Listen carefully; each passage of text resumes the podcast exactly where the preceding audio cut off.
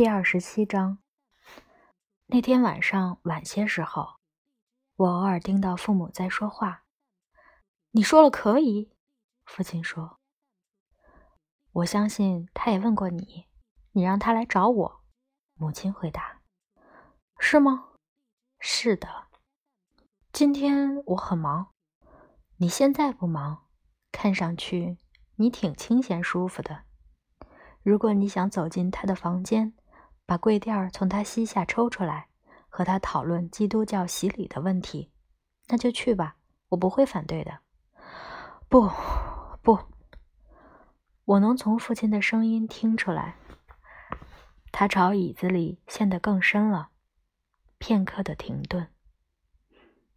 他就像狗招引跳蚤一样招引宗教。他接着说道：“我不明白，我们是一个现代的印度家庭，我们以现代的方式生活。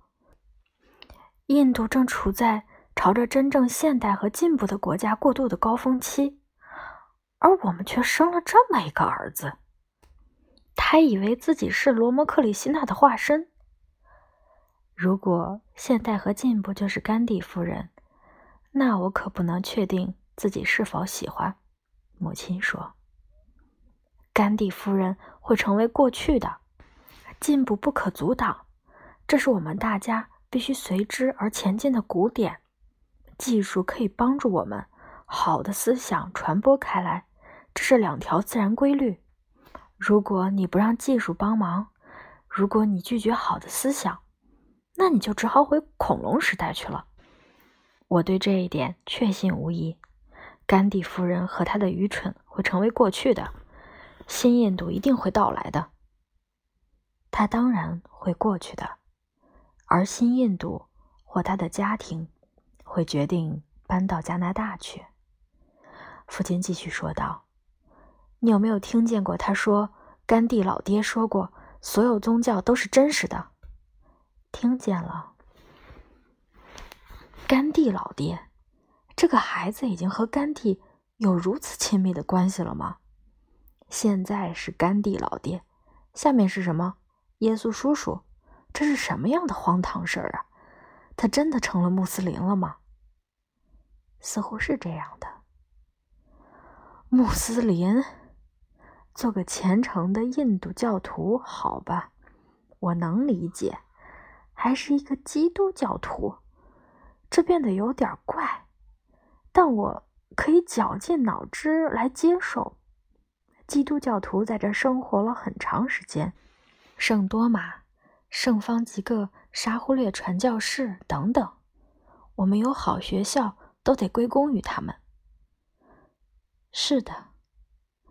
因此，所有这一切我都可以接受，但是穆斯林，这在我们的传统中完全是陌生的东西。他们是外来者，他们在这儿生活了很长时间，他们的数量比基督教徒多好几百倍。这起不了作用，他们是外来人。也许派西尼随着不同的古典前进。你是为这个孩子辩护吗？你不在乎他认为自己是穆斯林？我们能怎么办呢，桑托什？他喜欢，而这又不对任何人造成伤害。也许只是一个阶段，这也许会过去的，就像甘地夫人一样。为什么他不能和同龄的孩子一样有正常的兴趣呢？看看拉维，他整天就想着板球、电影和音乐。